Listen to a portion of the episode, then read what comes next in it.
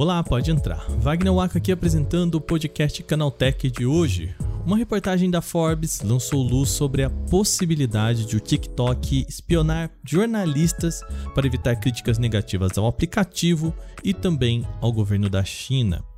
O problema por si só é bastante sério, mas pode se agravar com os debates recentes sobre o banimento da rede social por lá nos Estados Unidos.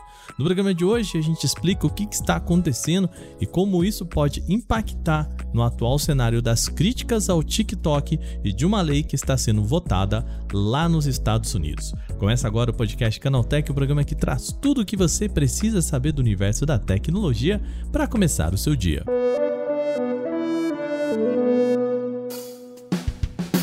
Olá, seja bem-vindo e bem-vinda ao podcast Canaltech, o programa diário que atualiza você das discussões mais relevantes do mundo da tecnologia.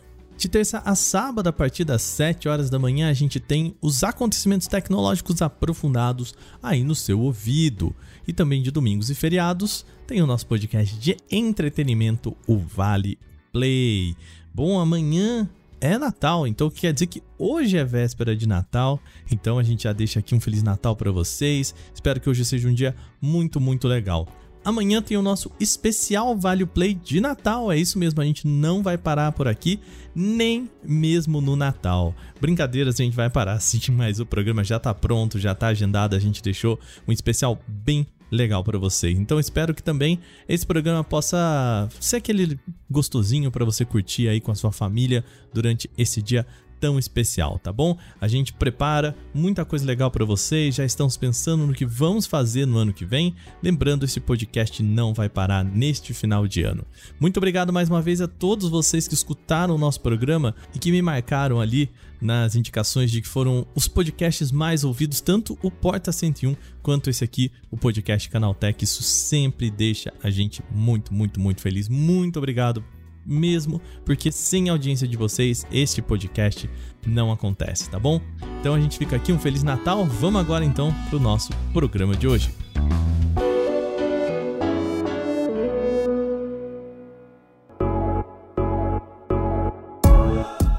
TikTok está sendo acusado de espionar jornalistas como forma de evitar notícias negativas sobre a relação entre o aplicativo e o governo da China. A empresa teria usado dados de usuários e endereços de IP para rastrear os repórteres, comparando suas localizações com as localizações de funcionários, como uma forma aí de reconhecer fontes de possíveis vazamentos ou mesmo uma apuração que esteja em andamento. A acusação apareceu em uma reportagem da revista americana Forbes, cujos repórteres estariam entre os jornalistas espionados pelo TikTok. A ação teria sido realizada por um grupo interno de auditoria da ByteDance, a empresa que é dona da rede social, com relatos confirmados agora em documentos internos, aparecido pela primeira vez em outubro desse ano. Na época, a companhia negou que tenha realizado esse tipo de vigilância e disse nem mesmo ser capaz de fazer isso através do seu aplicativo.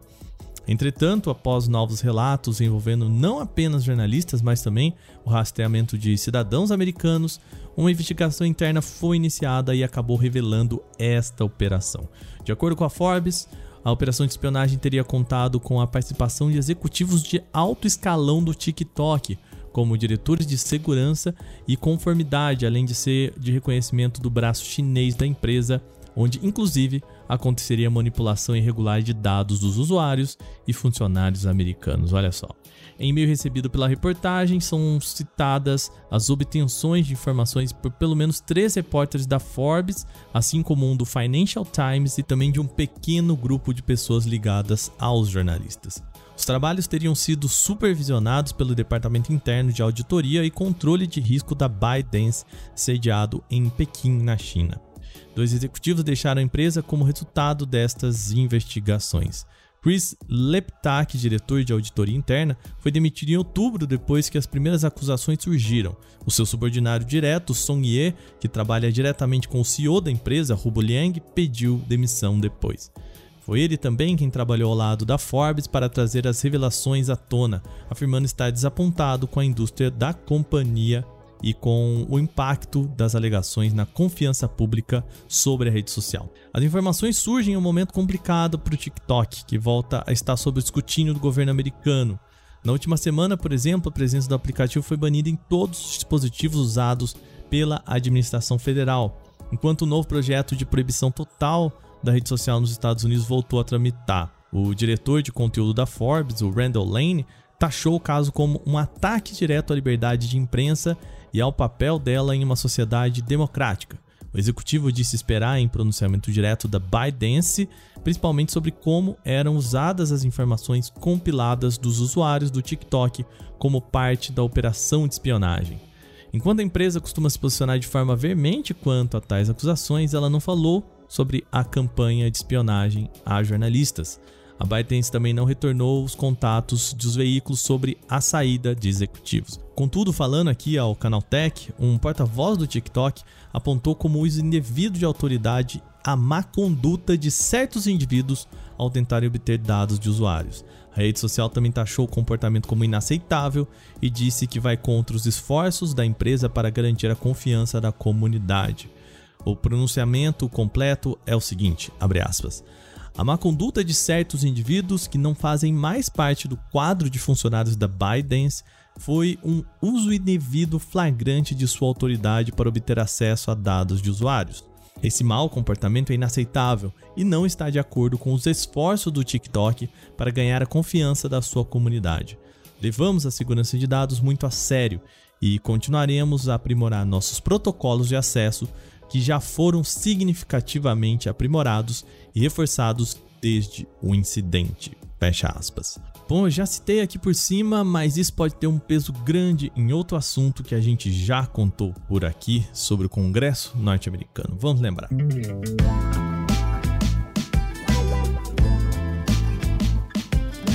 Há 10 dias, o senador republicano Marco Rubio apresentou um projeto de lei que pede o banimento do TikTok lá nos Estados Unidos. Segundo o senador, aspas, desde o diretor do FBI até especialistas em cibersegurança, todos deixam claro os riscos do TikTok ser usado para espionar norte-americanos, Na época, Rubio não tinha provas sobre essa acusação, apenas essas investigações que a gente citou aqui de outubro. A reportagem da Forbes, contudo, ajuda a levantar mais suspeitas sobre a rede social. Além tem um nome bastante grande, mas é importante para dizer a que veio o ato que alerta sobre a ameaça de vigilância nacional, influência e censura opressiva e aprendizagem algorítmica pelo Partido Comunista. Esse é o nome inteiro da lei. Por conta disso, ela ganha um apelido mais simples, é o Antisocial CCP Act. O que o documento basicamente pede é que o presidente do país, abre aspas, bloqueia e proíba qualquer transação, fecha aspas, com empresas que estão nos Estados Unidos ou são originárias dos Estados Unidos, ou seja, um banimento comercial da companhia, como aconteceu com a Huawei. O que Rubio aponta é que ele acredita que há o risco de o governo chinês ter acesso aos dados de usuários dos Estados Unidos. Em entrevista, ele disse que, abre aspas, os dados do seu smartphone todos os dados dos seus filhos e de todo mundo, com eles, ele quer dizer que o TikTok estão pegando tudo isso. E se o governo de chinês pedir, eles precisam entregar. Eles sabem muita coisa sobre norte-americanos em geral, sobre a nossa sociedade, sobre as mensagens que nós enviamos, e isso oferece uma grande vantagem, sem mencionar toda a quantidade de dados pessoais que eles podem ter acesso, fecha aspas. Essa não é uma questão de hoje no país. Políticos, principalmente os voltados para a ala republicana e também apoiadores de Donald Trump, têm sido vocais sobre o aplicativo há tempos. O ex-presidente dos Estados Unidos chegou a aplicar um banimento semelhante ao TikTok e também ao WeChat no país, mas a medida foi revogada pelo atual presidente Joe Biden. Além disso, o senador vem acusando o partido chinês de promover publicidade e outros posts na rede social com críticas a políticos norte-americanos. Vale lembrar, essa é uma lei que ainda precisa passar pelas duas casas no Congresso norte-americano. A expectativa é de que seja bem difícil que haja argumentos suficientes para o banimento total de uma rede social no país. Entretanto, essa reportagem da Forbes certamente vai entrar nos documentos da acusação e pode dar força para a nova lei andar no país. O ano que vem vai ser bem agitado para o TikTok. Terminado agora o principal assunto de hoje, vamos para o nosso quadro o Aconteceu Também.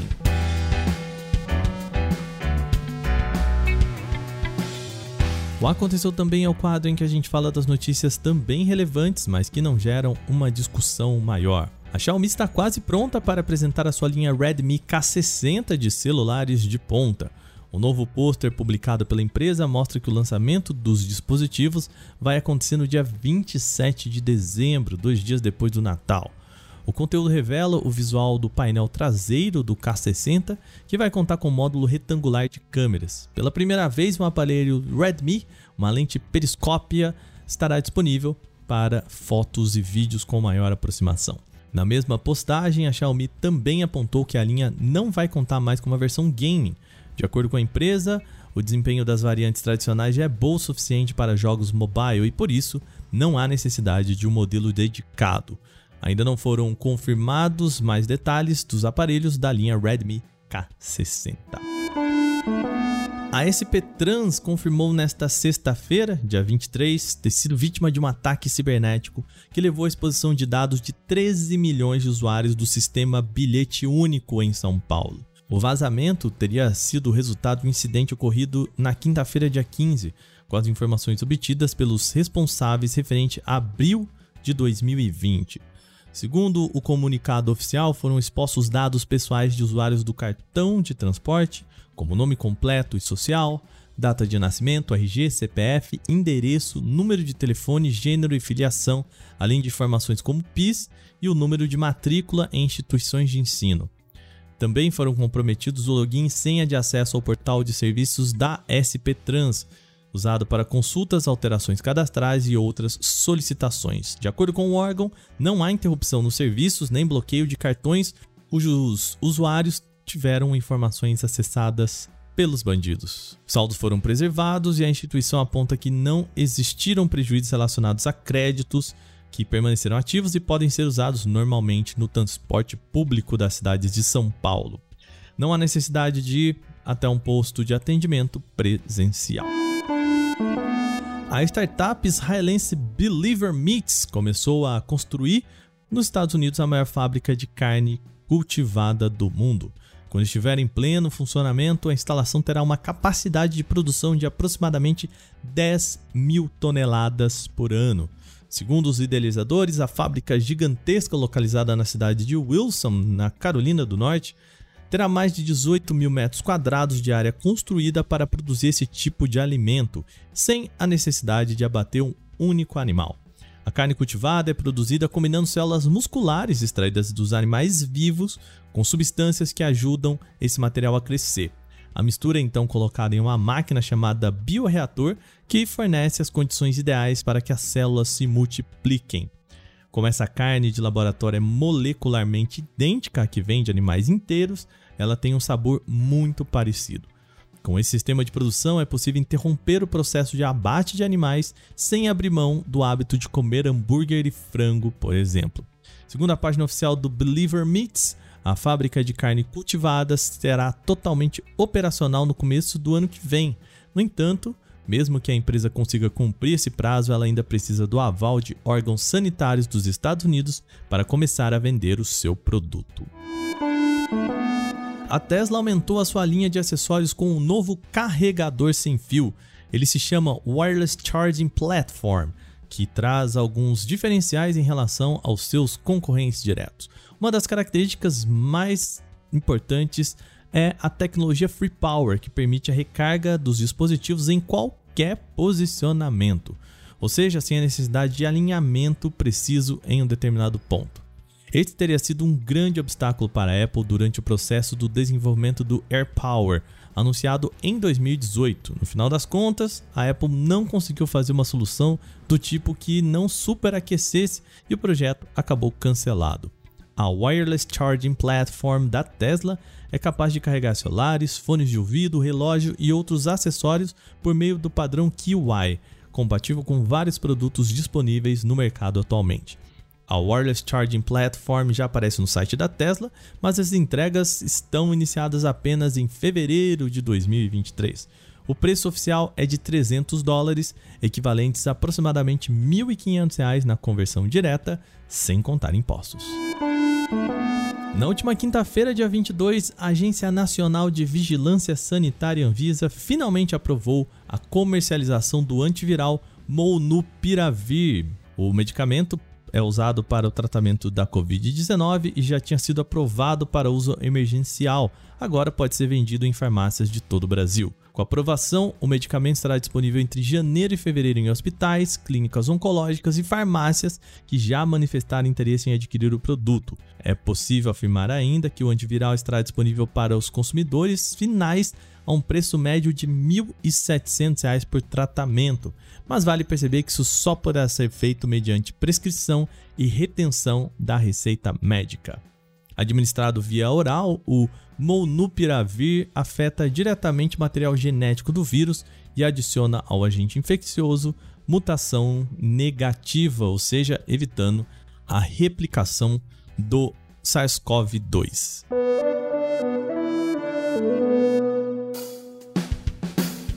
E com essas notícias, o nosso podcast de hoje vai ficando por aqui. Lembre-se de seguir a gente e deixar uma avaliação em seu agregador de podcast se você utiliza um.